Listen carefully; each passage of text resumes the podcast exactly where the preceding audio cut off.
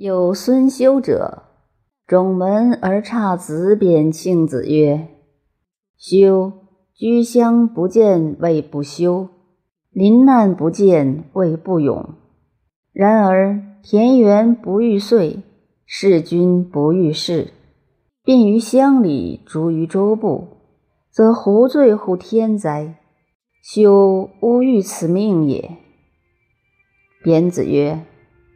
子独不闻夫治人之自行也，望其肝胆，移其耳目，茫然彷徨乎尘垢之外，逍遥乎无事之业，是谓为而不恃，长而不宰。今汝视志以精于，修身以明屋，朝朝乎若之日月而行也。汝得权而行屈，聚而久翘。吾中道邀于龙芒薄简，而比于人数，亦幸矣。又何暇乎天之愿哉？子亡矣。孙子出，贬子入。坐有见，仰天而叹。弟子曰：“先生何为叹乎？”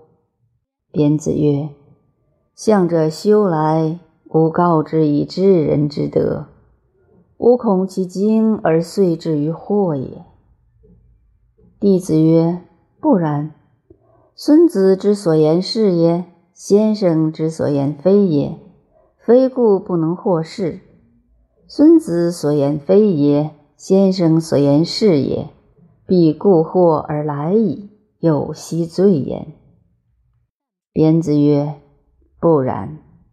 昔者有鸟止于鲁郊。鲁君悦之，畏惧太牢以享之，奏酒韶以乐之。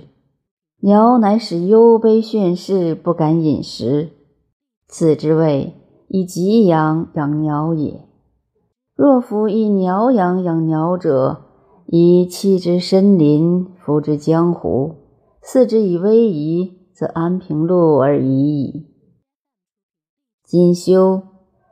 观其寡闻之民也，吾告以治人之德。譬之若在昔以车马，乐宴以钟鼓也。彼有乌能无惊乎哉？